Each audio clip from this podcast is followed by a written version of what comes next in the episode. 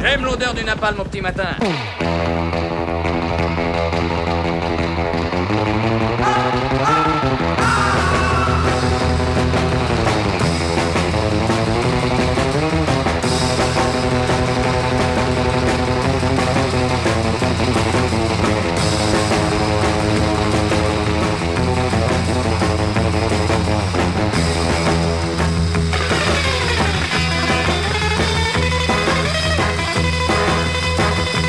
Ces jours-ci, la polémique enfle à l'endroit d'une certaine Danielle Obono et surtout de ses propos euh, tenus le 21 juin dernier au micro des grandes gueules sur RMC.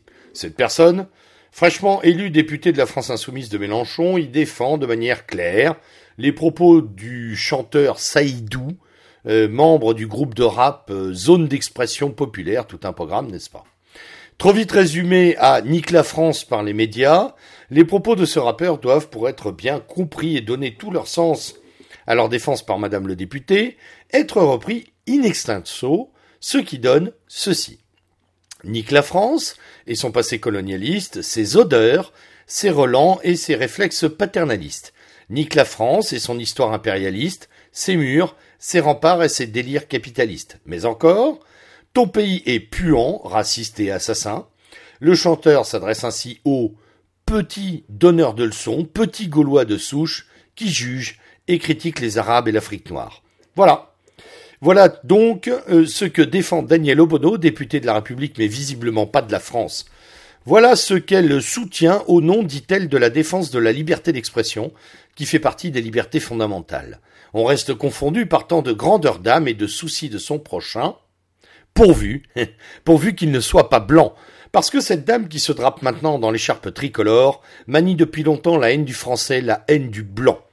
Proche de longue date, comme le note le politologue Laurent Bouvet, des théories du groupe euh, des indigènes de la République et de la très indigeste Ouria Bouteljda, euh, elle participe en mai de cette année à un colloque dans lequel elle critique, je cite, les siècles et les siècles d'idéologie néocoloniale esclavagiste raciste systémique de la France. Elle considère aussi, citant également plusieurs rappeurs, que la fondatrice des indigènes de la République, Ouria Boutelja, fait partie, selon elle, d'un groupe de rappeurs et de militants attaqués ces dernières années pour des paroles jugées trop irrévérencieuses, qui pourtant n'ont fait que porter publiquement l'expression populaire, populaire, du rejet des discriminations et de la stigmatisation des quartiers populaires, des Noirs, Arabes et musulmans.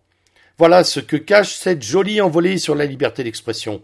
Le racisme anti-blanc à l'état brut. Racisme anti-blanc, expression qu'au passage, Obono elle-même avait tenté de faire interdire en 2012 via une pétition du MRAP, considérant qu'il ne peut y avoir de racisme vis-à-vis des dominants, bien sûr. La violence des propos anti-blancs, anti-français est permanente chez cette personne. Il est donc d'autant plus piquant de constater que tous ceux qui ont volé à son secours sont précisément ceux qui, la plupart du temps, fustigent les propos haineux et racistes. Et bien sûr, quand on ose critiquer les propos de Madame Obono, on est immédiatement victime de la version accusatoire, car critiquer Madame Obono, quelle qu'en soit la raison, est bien évidemment raciste, cette femme est noire. Celle qui à peine a murmuré Vive la France devant un micro, est ainsi devenue le symbole effrayant de 40 ans de xénophilie gauchiste, de complaisance médiatique, de docilité politique. Des gens insignifiants peuvent dans notre pays devenir des poisons et des sources de nuisances sans fin, car leur haine minoritaire ne peut s'exercer que grâce à la soumission, à l'assujettissement de notre peuple. Et dire, et dire que des milliers de Français de souche ont probablement voté pour elle. Quelle jubilation ça doit être dans les réunions des indigènes de la République.